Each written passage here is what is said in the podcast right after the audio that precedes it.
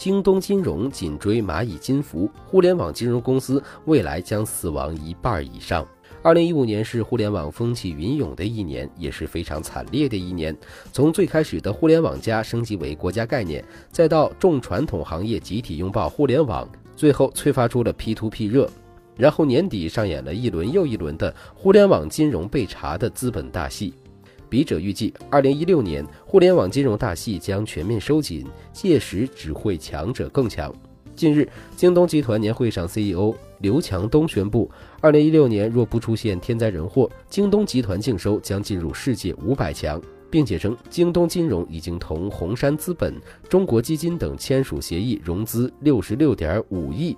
这就意味着京东已经补齐了短板，并且京东金融估值也一举达到了四百六十六点五亿元，可谓是一举多得。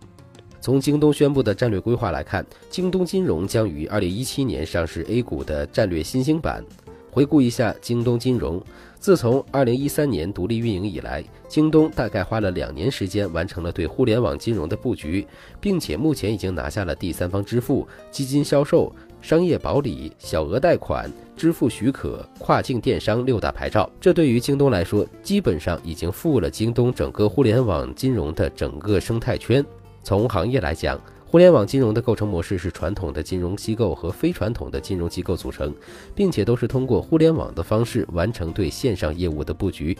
而且现在中国的金融改革已经成为全球瞩目的大事，并且在利率市场化方面和汇率市场化方面都开始有效的出现放松局面，这将有利于中国金融改革更好的与全球接轨。从世界经济发展角度而言，每一轮的主要经济体改革就会催生出重大的金融创新，并且随着金融全球化的不断蔓延，金融之间的联系更加紧密了。举个例子，新年以来，A 股市场出现了一轮的暴跌，导致全球股市出现了黑一月，道指跌幅达到了百分之八以上，成为了近年来最大月跌幅。可见，世界范围内金融联系正在普遍加强。再从目前的国内形势来看，互联网金融方面将逐步走出乱局。笔者预计，目前两千多家互联网金融公司到年底将会剩下不到八百家。当然，这样说也并不是空穴来风。现在中国的市场正在一步步走向成熟，市场的不断完善就淘汰一些模式较差的互联网金融公司，